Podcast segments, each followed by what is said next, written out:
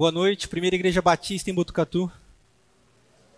Sejam bem-vindos, sejam todas bem-vindas a esse espaço, espaço de celebração, espaço de louvor a Deus.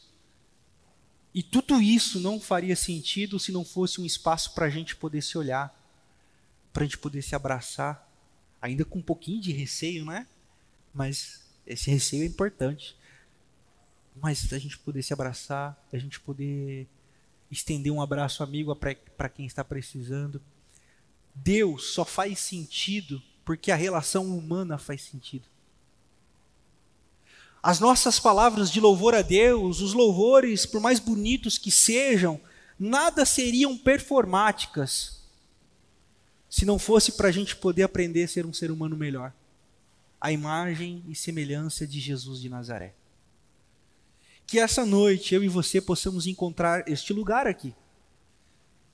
Esse lugar para termos as nossas angústias acolhidas, esse lugar para nós termos os nossos fardos compartilhados e também um lugar para a gente ser esse amparo, esse socorro para o outro.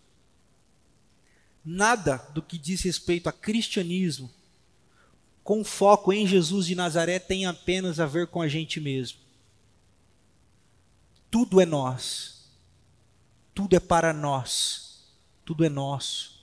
Tudo é sobre nós. Já diria o profeta Emicida: tudo que nós tem é nós. Absolutamente tudo que nós tem é nós.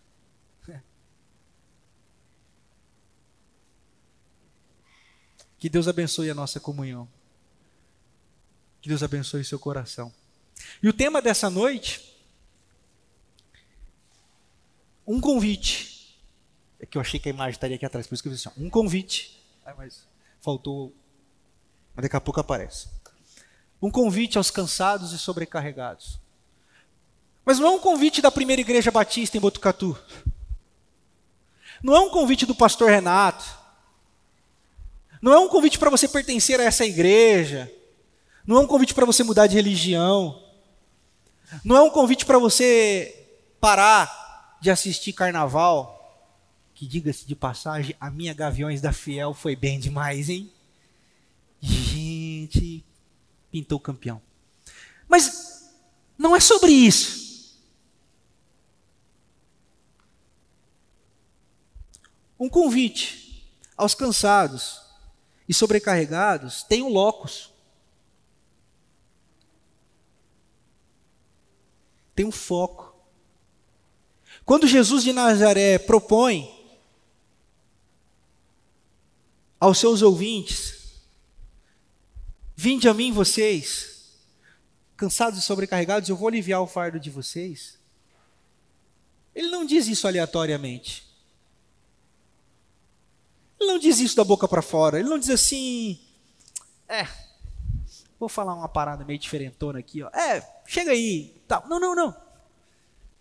E a palavra de Deus, ela não pode ser interpretada com os olhos da religião, no sentido de tipo assim, eu vou usar um texto para dizer o que eu quero dizer, para eu aumentar o meu número de membros, a minha igreja ficar bem grandona e a gente ficar poderoso e a gente vai assumir o poder, nós vamos derrubar o prefeito. E a nossa igreja vai ser tão poderosa que nós vamos dominar esse negócio, está tudo dominado, está tudo dominado.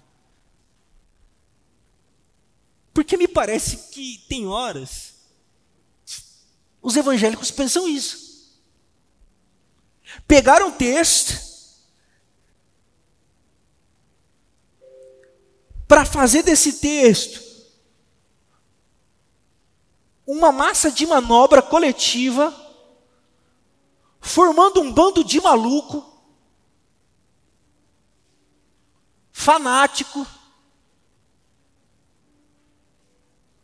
que vai assumir o poder.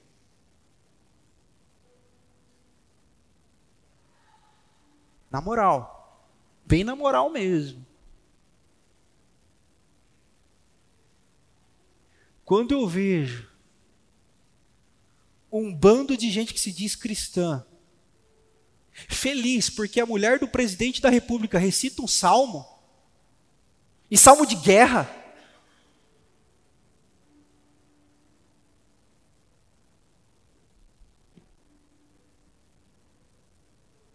Tem algo estragado na comida dessa gente. Como assim vocês vão pisar sobre a terra e o Deus poderoso vai fazer a gente pisar sobre as pessoas? Que negócio é esse? Que negócio é esse de nação evangélica? Deus me livre um país evangélico, gente chata, que mata, que odeia que quer tacar fogo nas coisas, que é antidemocrático, que vai metralhar todo mundo. Que, eu, eu, ah! Ei, volte para a realidade. Voltemos à simplicidade do Evangelho, por isso que eu digo: nós não podemos pegar um texto e falar que Jesus disse, ou que Deus disse, e sair matando pessoas, odiando o próximo, queimando homossexuais, dizendo que racismo é mimimi. Tem algo errado com esse Jesus que essas pessoas estão lendo aí, gente.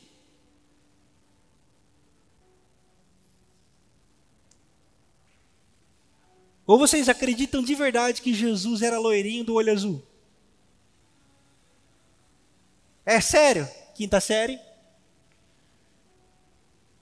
Dá vontade de falar isso para a galera. Então a gente precisa ir para o Evangelho. Isso aqui, isso aqui no bom sentido, é a coisa mais linda que nós temos. É a coisa mais linda. Não o livro em si, porque o livro é só um livro. Se eu chutar, se eu rasgar, se eu queimar, é só um livro. Mas o que contém nela sobre Jesus de Nazaré mudou a história da humanidade com amor e graça. Nós não podemos usar ela para condenar e julgar pessoas. É por isso que Jesus diz: Vinde a mim, vocês cansados e sobrecarregados.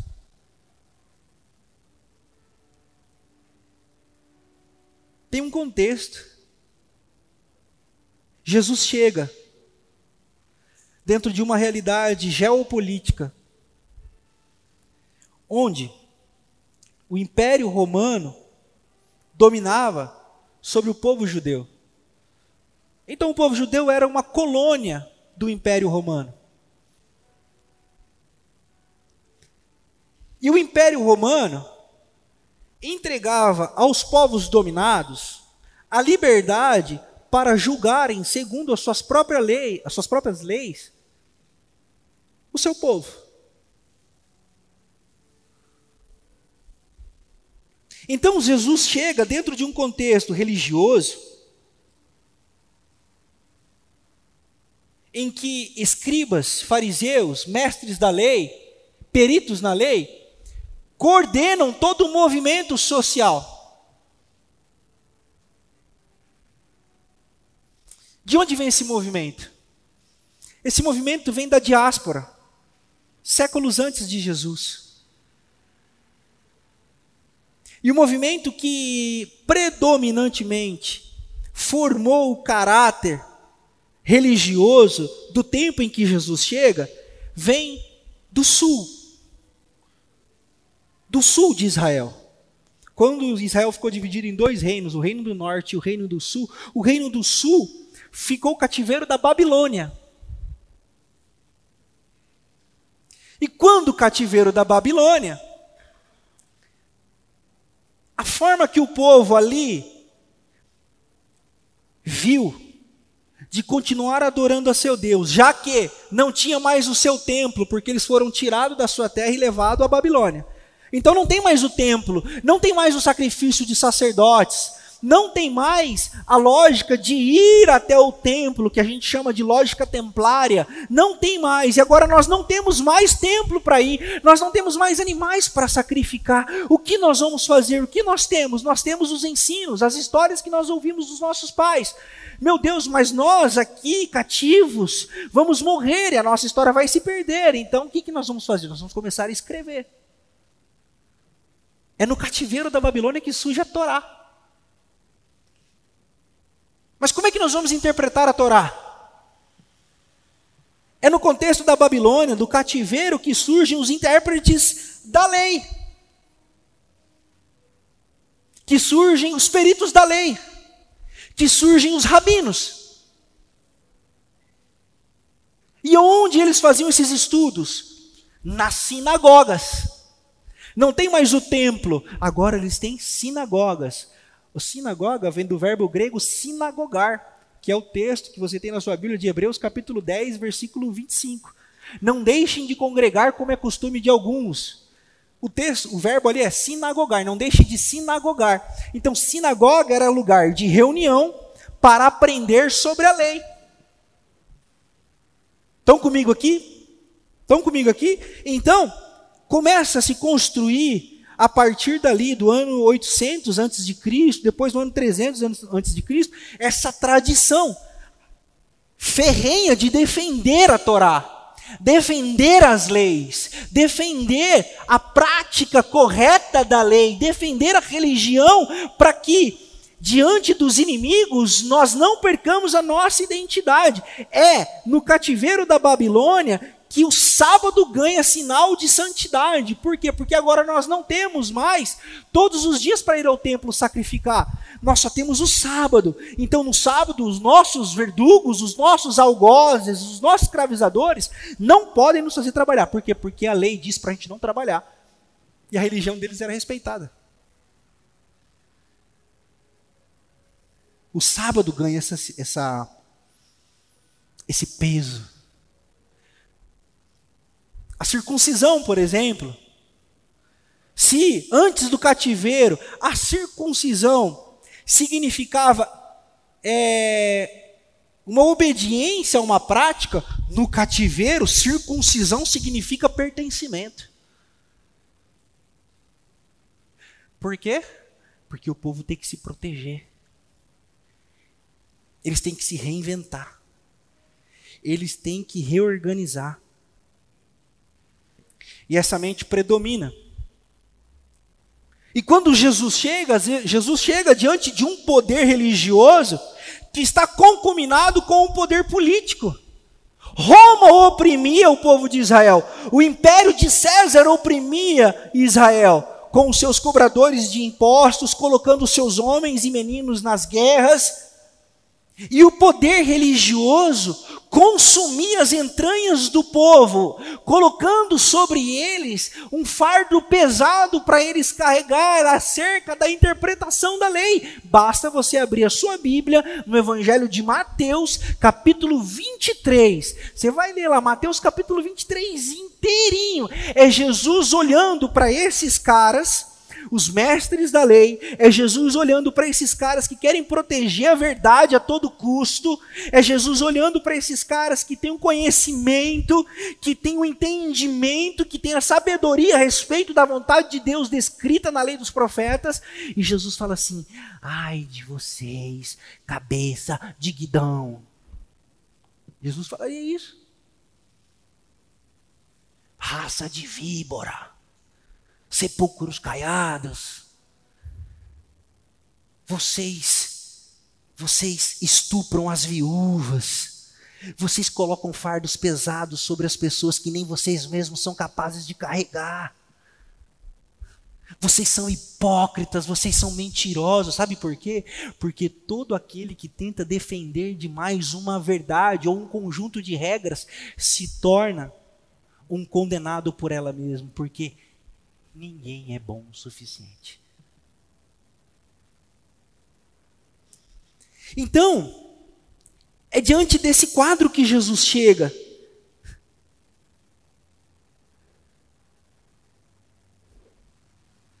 É por isso que eu convido você a abrir comigo a sua Bíblia. em Mateus capítulo 11.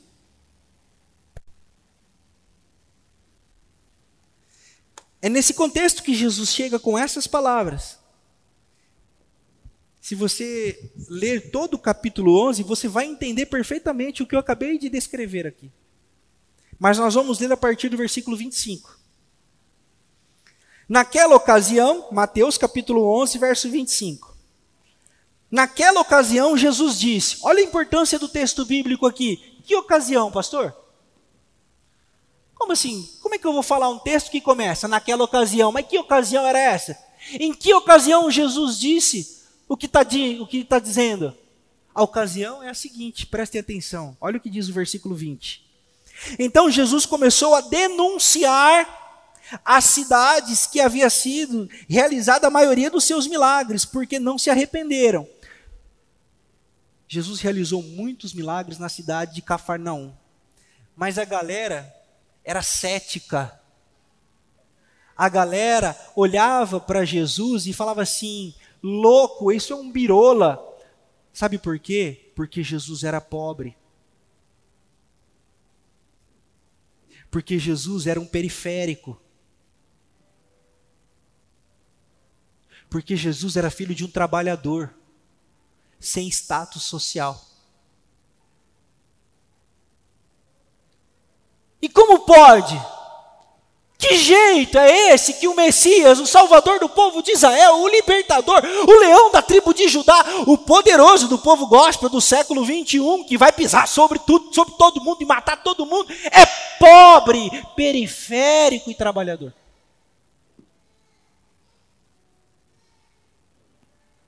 Que milagre nada, isso aí é loucura.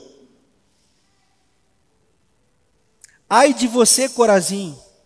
Ai de você, Betsaida. Porque se os milagres que foram realizados entre vocês tivessem sido realizados em Tiro e Sidom, há muito tempo eles teriam se arrependido, vestindo roupas de saco e cobrindo-se de cinzas.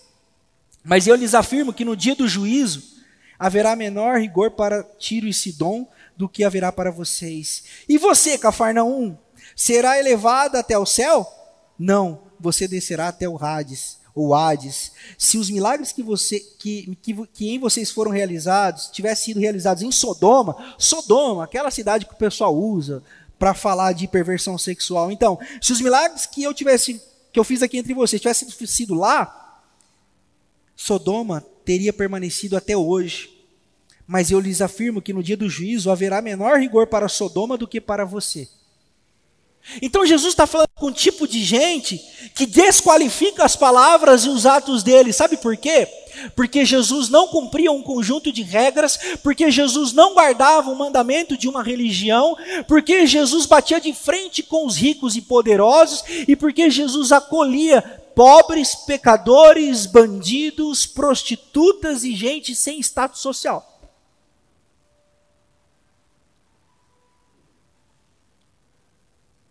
Então é nessa circunstância que começa o, o versículo 25. Nessa ocasião, olha que interessante, nessa ocasião, eu te louvo, Pai. Atenção, pausa. Jesus costumava orar sempre escondido. Jesus se retirava para orar, diz o texto bíblico. Jesus orava sozinho, quando convidava apenas alguns dos seus mais próximos, Pedro, Tiago e João, às vezes no barquinho, às vezes fora do barquinho, os mais antigos vão lembrar dessa música, mas para a oração, retirado. Mas diante do quadro geopolítico religioso, Jesus, no meio de uma repreensão pública a um certo tipo de gente, Jesus interrompe a sua palavra e faz uma oração. Eu te louvo, Pai, Senhor dos céus e da terra, porque escondeste essas coisas de quem? Dos sábios e cultos, e a revelastes aos pequeninos. Sim, Pai, pois assim foi do teu agrado. Jesus está dizendo que Deus tem preferência por um tipo de gente. Jesus está dizendo que Deus escolheu se revelar e propositadamente escolheu esconder algumas coisas de certo tipo de gente. Existia um tipo de gente na época de Jesus que se achava dono da verdade. Os puros. Graças te dou, Senhor, que não sou como esse desgraçado pecador. Graças te dou que não sou samaritano. Essa é essa, inclusive, era a primeira das 18 orações da tradição judaica. A tradição judaica tem um conjunto de 18 orações diárias. A primeira delas era, logo pela manhã eles diziam: Graças te dou, Senhor, que não sou mulher. Graças te dou, Senhor, que não sou cão. E graças te dou, Senhor, que não sou samaritano. Esse era o padrão da religião. Um padrão de religião que dá graças a Deus por não ser como esse tipo de gente. É por isso que no locus do Evangelho, quando Jesus chega diante de uma mulher que vai ser apedrejada, porque a lei manda apedrejar, pausa. A lei manda apedrejar o homem e a mulher flagrado em adultério. No texto que Jesus chega, só está a mulher lá. Cadê o homem?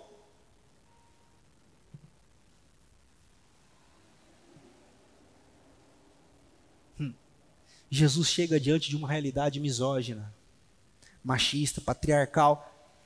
E eu gosto de Jesus porque ele é tumulto. Jesus é tumulto. Onde Jesus chega é tumulto. Jesus é muito louco, num bom sentido da palavra.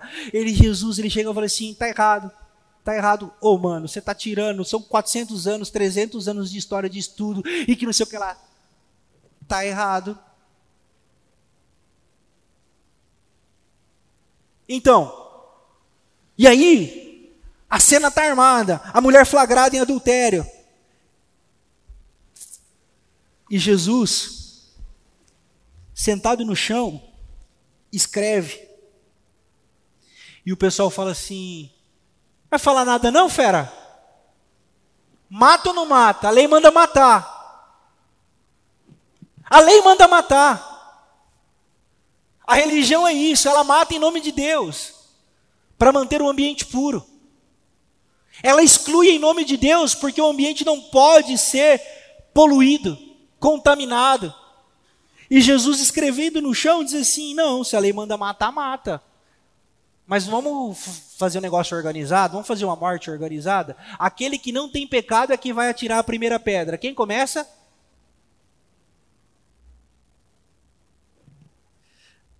E eu adoro a poesia dos rabinos.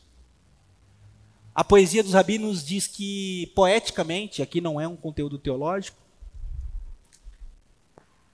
Jesus perguntou assim: aquele que não tenha pecado com ela. Porque para Jesus o pecado não é só o ato consumado, mas é a cobiça em si. E a Bíblia diz que do mais velho ao mais novo, eles foram jogando as pedras no chão. E saindo um a um. Jesus disse para a moça: Olha, talvez da próxima vez eu possa não estar perto, aí vai dar ruim para você. Cuidado. E depois desse episódio, os caras largam as pedras, mas já saem para concuminar a morte de Jesus. Porque religioso é assim. Quando eles não conseguem argumentar, eles matam. Mancham a imagem, rotula de herege, de petista, de comunista, manda para Cuba, para Venezuela. Religioso é assim.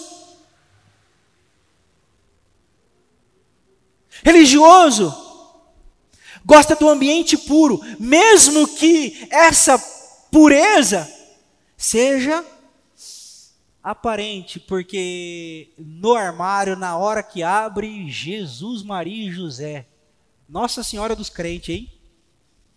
É esqueleto para todo lado. Sabe por quê? Porque todos nós temos o pecado em nós. Por que, que a gente adquiriu essa vibe de querer matar quem peca? Porque nós trabalhamos nas mesmas lógicas que os mestres da lei. Que hoje é a religião.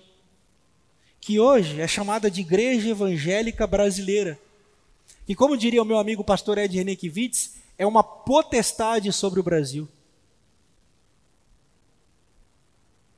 Como assim uma menina de 9 anos com trajes da Umbanda passa na frente de uma igreja evangélica e recebe uma pedrada? Que Jesus é esse? Que esses caras louvaram lá dentro agora. Diz para mim. Então é dentro desse contexto que Jesus surge com essas palavras. Essa preferência que ele tem pelos pobres, essa preferência que Jesus tem pelos humildes, essa preferência que Jesus tem pelos excluídos, essa preferência que Jesus tem por aqueles que não eram da classe de sábios, da elite.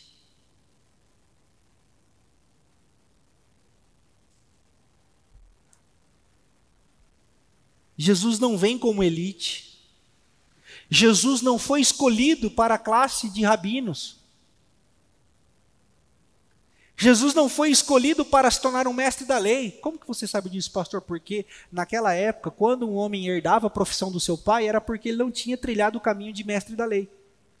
Então, quando olham para Jesus, falam assim: oh, mas esse aí não é filho de José, o carpinteiro? Ele também não é carpinteiro? Então, Jesus não era um mestre da lei.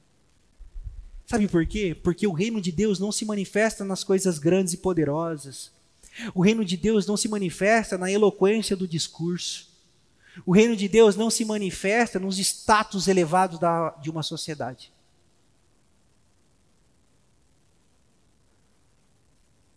E Jesus dá graças a Deus por isso.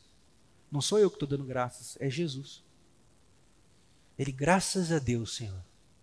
Que bom que o Senhor sabe o que faz, hein? E os trabalhadores escutavam Jesus. Os caras entendiam Jesus. Os humildes entendiam Jesus. João capítulo 3. Nicodemos, mestre da lei, perito da lei de Israel, se encontra com Jesus na calada da noite e fala: Mano, você fala umas coisas muito massa, cara. É muito da hora isso que você fala, bicho. Eu, tenho, eu tô ligado. Você é da parte de Deus. Me explica, eu quero entender. Eu quero entender. Eu quero entender. Jesus fala: Nicodemos, Nicodemos, necessário é nascer de novo. Se você não nascer de novo, cara, você não vai entender nada, porque o que é carne é carne, mas o que nasce do espírito é espírito. Aí Nicodemos deu tela azul. Pã!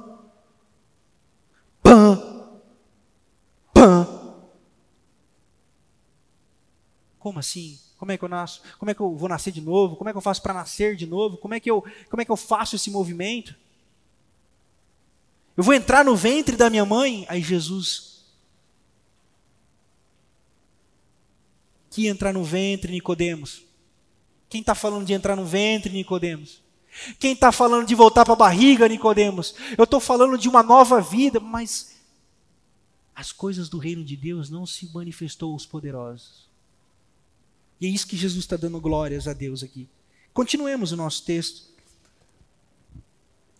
Versículo 27. Todas as coisas me foram entregues por meu Pai. Ninguém conhece o Filho a não ser o Pai, e ninguém conhece o Pai a não ser o Filho e aquele a quem o Filho quiser salvar. Ou seja, Jesus está falando que ele tem uma comunhão com Deus e que ele conhece Deus perfeitamente e ele sabe qual é a vontade de Deus. Você sabe qual é o maior anseio que eu vejo nas pessoas? Querer fazer a vontade de Deus. Querer fazer a vontade de Deus. Pastor, eu quero fazer a vontade de Deus. E é nesse anseio que às vezes elas se tornam protetoras de uma verdade teológica, doutrinária, denominacional, ministerial, por querer fazer a vontade de Deus. E por vezes as pessoas matam umas às outras dizendo: Eu estou fazendo a vontade de Deus. Amiga, você pode vir aqui em casa orar por mim? Estou angustiada. Sentimento de suicídio. Não posso. Hoje eu estou na intercessão do culto e de lá eu vou orar por você, porque eu tenho um compromisso com Deus de estar no culto.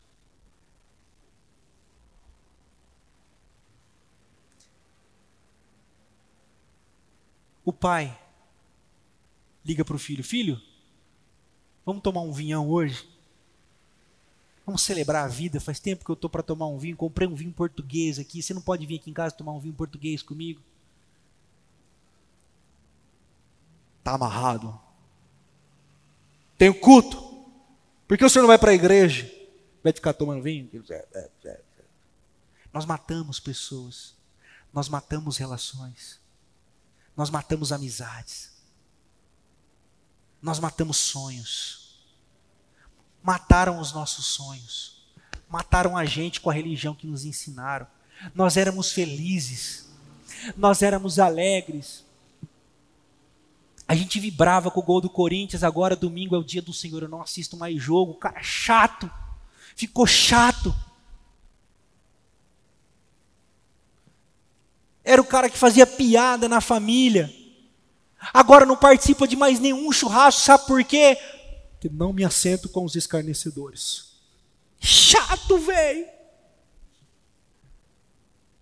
Nós matamos pessoas, nós matamos relacionamentos. Mas às vezes a intenção é boa porque as pessoas querem servir a Deus. Então, o meu papel aqui essa noite é expor a palavra de Deus, dizendo assim para você: você quer amar a Deus? Olhe para Jesus de Nazaré. Faça o que Jesus pediu para você fazer sirva, cuide, ame, passeie, curta a vida, carpe diem, já diria Horácio no século 8 a.C. Carpe diem, carpe diem, carpe diem. Viva o dia. Nisso Deus é glorificado. Sirva. Porque quem não serve, não serve. Deu para entender? No que você serve? No que você dá do seu e de si? Isso é servir a Jesus. Você não precisa andar com camisa de versículo, você não precisa andar com a Bíblia debaixo do braço, enchendo o saco dos outros.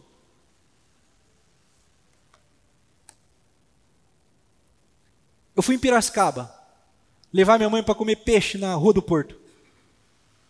E diga-se de passagem, eu nunca vi picanha de peixe, porque o preço daquele negócio.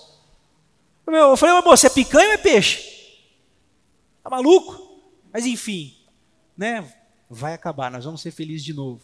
Então, aí, eu tô lá passando. O cara falou assim: Ei, posso orar por você?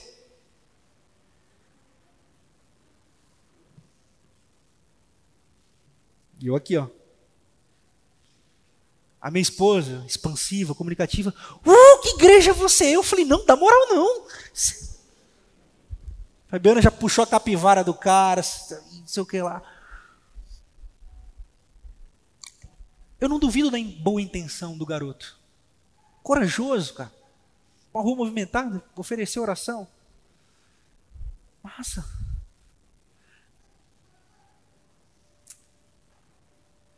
Quantas pessoas passaram ali angustiadas porque são oprimidas em casa?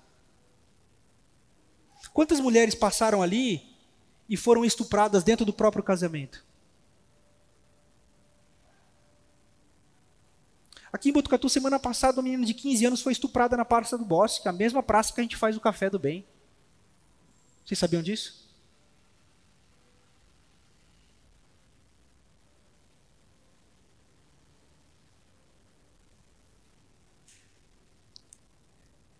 Por que ao invés de oferecermos oração, a gente não começa a apoiar movimentos sociais para livrar pessoas, livrar pessoas de situações de opressão? Por que ao invés de distribuirmos versículos para ensinar a nossa religião, a gente não apoia um projeto social de outra religião?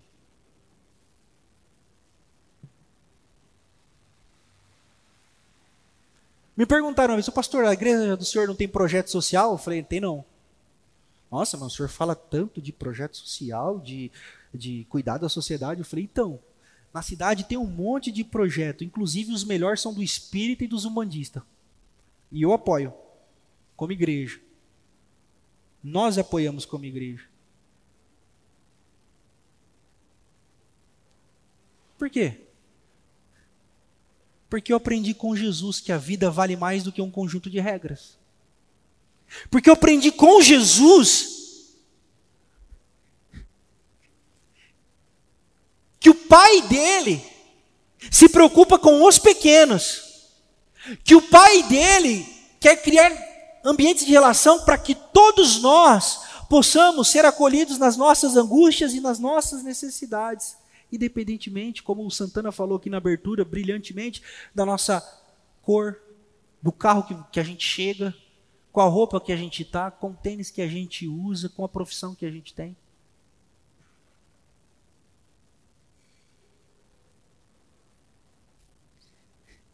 Você quer fazer a vontade de Deus? Aprenda com Jesus de Nazaré. Ande com as pessoas que Jesus andaria se ele tivesse hoje aqui. Converse com as pessoas que Jesus conversaria se ele estivesse aqui. Abrace as pessoas que Jesus abraçaria. E eu garanto para você que Jesus não abraçou ninguém da religião que guarda a verdade. Na realidade, ele tinha bastante dificuldade com esse pessoal. E o texto continua.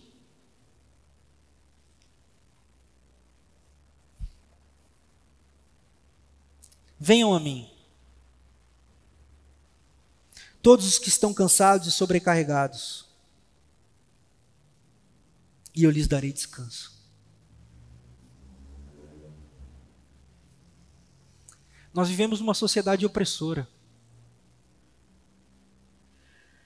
E aí, quando você vai para a igreja, você tem que ouvir que se você não der dízimo, você está lascado. Aí você vai para a igreja, você ouve que o inferno está ali te esperando. E se você não aceitar Jesus hoje, o que vai ser se você morrer ali fora, hein? Hein? Hein? Hein? Hein? hein? Essa vida de pecado aí que você anda. Então o que eu quero dizer é que a religião se tornou tanto quanto a sociedade, tanto quanto o Império Romano, um lugar de opressão e angústia.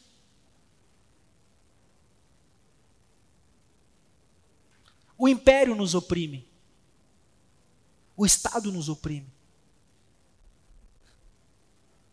E a religião também tem oprimido tanta gente. Casamentos doentes, relacionamentos doentes, pessoas doentes.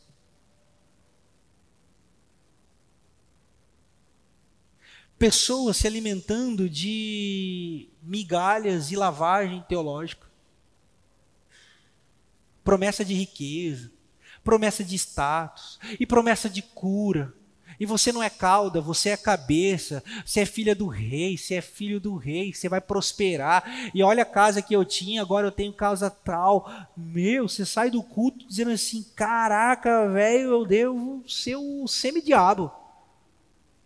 Não é possível, porque minha vida está lascada. Mas é tudo mentira. É um teatro que inventam para moer gente. A religião é um lugar de moer gente. Lembra o que eu disse no começo? Mateus capítulo 23. Jesus denunciou isso lá atrás. Falou assim: bicho, essa galera que oprime vocês aí não faz nem metade do que eles mesmos cobram de vocês.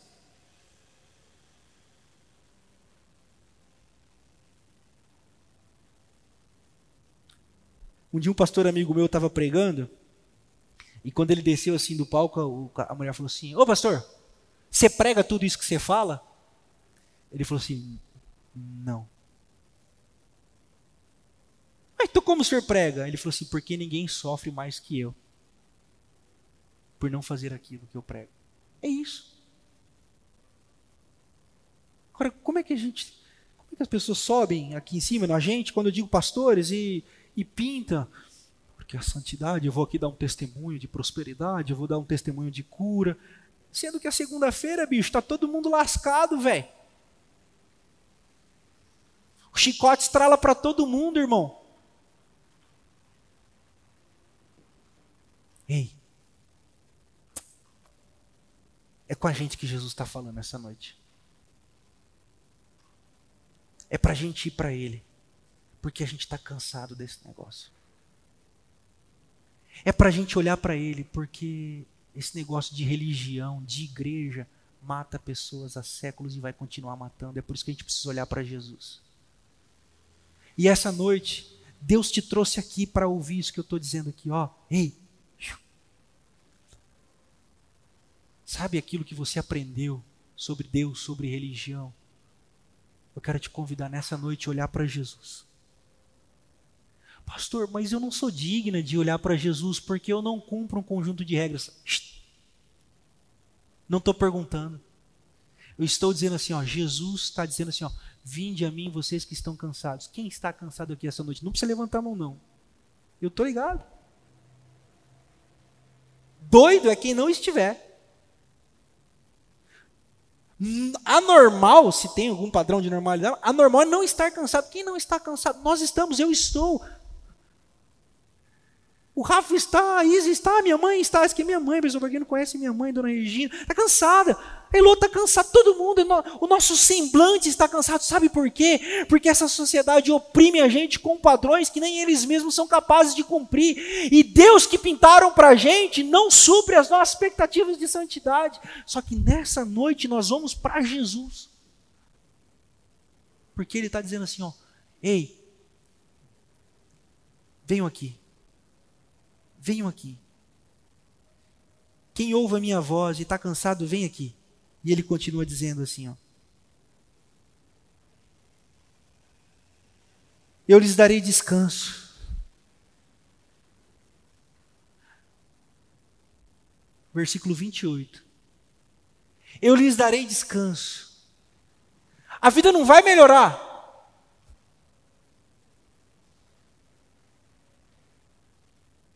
Eu não sei se a cura vai vir.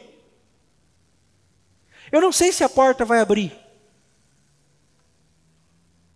Eu não sei se um milagre vai acontecer. Mas nele você pode descansar. Deu para entender? Descanse em Deus. E ele diz, no verso 29, tomem sobre vocês o meu jugo e aprendam de mim, pois sou manso e humilde de coração, e vocês encontrarão descanso para a alma de vocês. Eu me encontro com os humildes, porque eu também sou humilde. Eu não me encontro com os grandes, porque eu não vim para ser grande. Eu não me encontro com os poderosos porque eu não vim para ser um com os poderosos, eu vim para ser um com os humildes.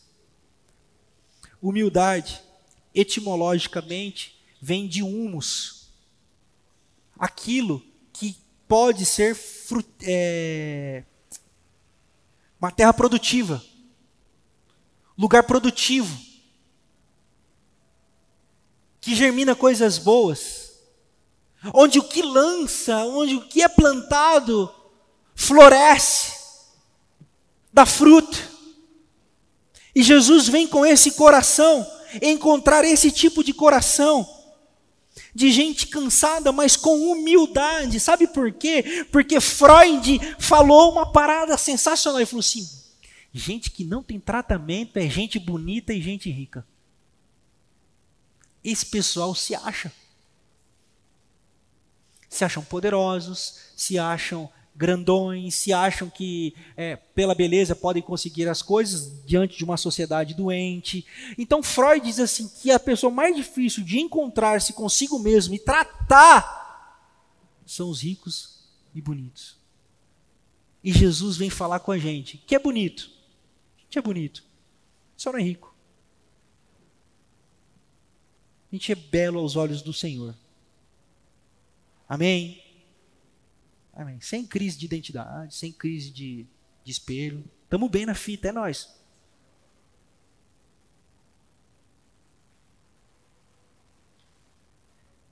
Jesus vem falar com a gente que está cansado, mas que deseja produzir coisas boas. A gente queria ser melhor, a gente quer ser melhor, mas está osso. Senhor, eu tenho tentado, velho, eu tenho tentado, mas não está dando, está osso. E ele fala: Eu estou ligado. Então vem. Vem para cá. Vem descansar. E vocês vão encontrar em mim uma leveza que vocês nunca experimentaram. Quando é o assunto é leveza, eu não falo de good vibes. Deus me livre de good vibe. Good vibe é gente chata. Perdeu a perna. Tente ver o lado bom das coisas. É coach.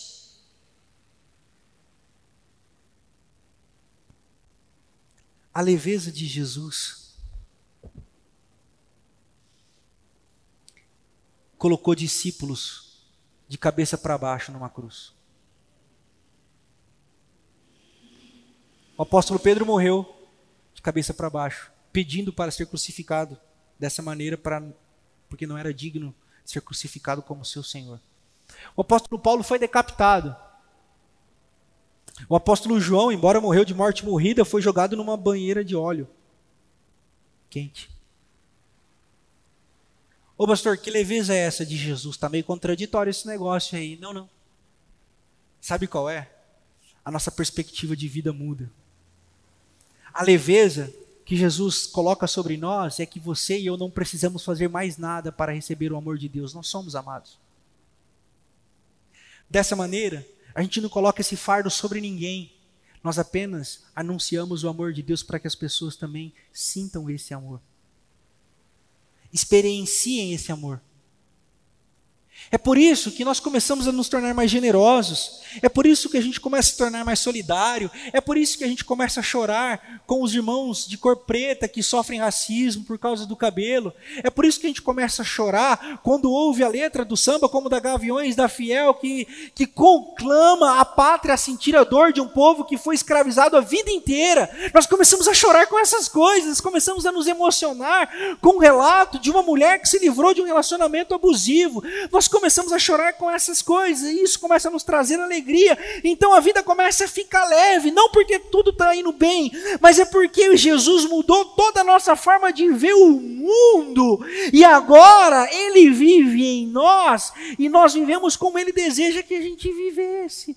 Então a gente já não tem mais esse negócio, vamos guardar a verdade, não vamos guardar a verdade, está guardando o sábado, não está guardando o sábado, está indo para o culto domingo, não está indo para o culto domingo, deu dízimo, não deu dízimo, está com a roupa certa, tá com o coque certo, tá com a saia muito curta, tá com a saia muito alta. Não!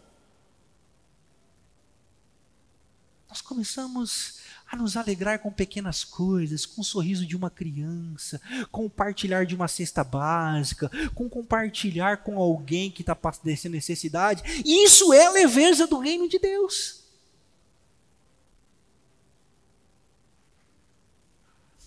O chamado não é para que a gente se aliene. Vinde a mim, vocês estão sobrecarregados, eu vou aliviar o fardo de vocês. E agora nós vamos virar todo mundo monge. Aí alguém fala assim: Renato, tem uma família precisando de cesta básica. Hum, agora não, agora estou com sintonia. Tá doido? Enlouqueceu? Algumas igrejas, espiritualidade é ser. O que, que é isso aí? Aí eu falo o que, que é isso aí? É convulsão? Não, não. É unção do Espírito. Oi? Unção do Espírito. Isso aí tem outro nome lá na minha cidade, 51. Porque a espiritualidade de Jesus, amados, é uma espiritualidade leve que nos coloca na condição humana para nos tornarmos um com quem sofre. E a nossa leveza é compartilhada nesses momentos de tipo assim: Ô oh, irmão, qual é o seu problema? Irmão, o que, que você está precisando? Quer conversar? Quer desabafar? Quer trocar uma ideia? Nós começamos a nos preocupar com pequenas coisas. E nós começamos também a receber esses tratos. E nós começamos a receber o olhar de Jesus através do olhar dos irmãos.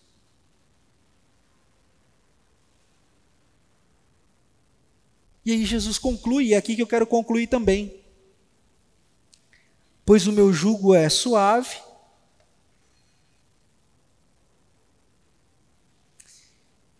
e meu fardo é leve. Não é difícil seguir a Jesus.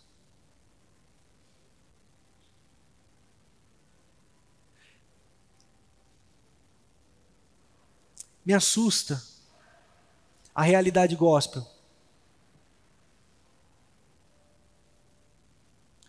Quando dá alguma coisa errada na vida do crente, ele fala assim: o inimigo está furioso porque eu estou fazendo a obra de Deus. Ô oh, irmão.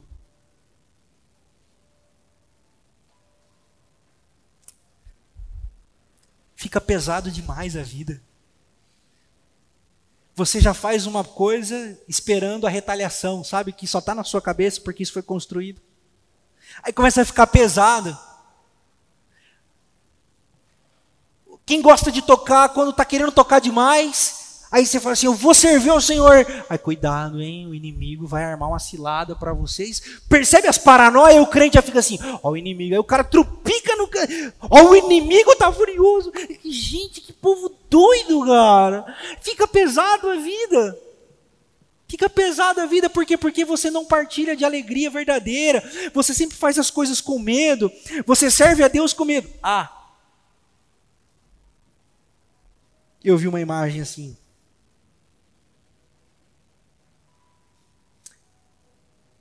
Medo, eu só, é, medo de castigo, só o de Deus. O dos homens, nenhum. Falei assim, irmão, desse Deus aí eu sou ateu. Um Deus que castiga? Eu tenho medo do Deus que castiga. Essa é a concepção religiosa. É por isso que fica pesado. Porque é como guardar a lei. Vocês conseguiram fazer essa conexão? É como os guardadores da lei não cumpriu a lei. Jesus, Maria José trabalhou no sábado. Quero nem saber o que, que vai te acontecer. Então, Jesus chega dentro dessa loja e fala assim: não, isso é pesado demais. E é com vocês que eu quero falar essa noite. Ei, vem cá. Mas, Senhor, eu estou sem a roupa certa. Vem cá. Senhor, eu fumei uns negócios estranhos, vem cá. Senhor, eu estou todo machucado de lepra, vem cá. Senhor, a minha vida é uma desgraça, vem cá. Senhor, eu não sou bom o suficiente, vem cá. Venham, podem vir. E aí, naquele bando de gente aos olhos do mundo é imprestável e indigna, Jesus fala assim: Bem-vindos, amados e amadas do meu Pai. Tá tudo bem. E é para nós que Jesus está falando isso essa noite. Para nós que não nos achamos dignos do amor de Deus. Para nós que não nos julgamos bons o suficiente para receber esse amor de Deus. Para nós que sondamos os nossos corações e nos julgamos longe, longe, longe. Nessa noite ele vem, diz assim: Vende a mim. Ele sabe quando você se assenta, ele sabe quando você se levanta. As lágrimas que só você chora e só você sabe, ele sabe. E sabe o que é mais bonito?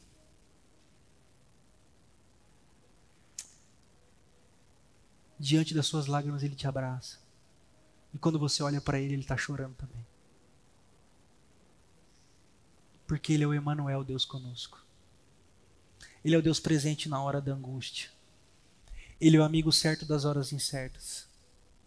Ele é Jesus de Nazaré.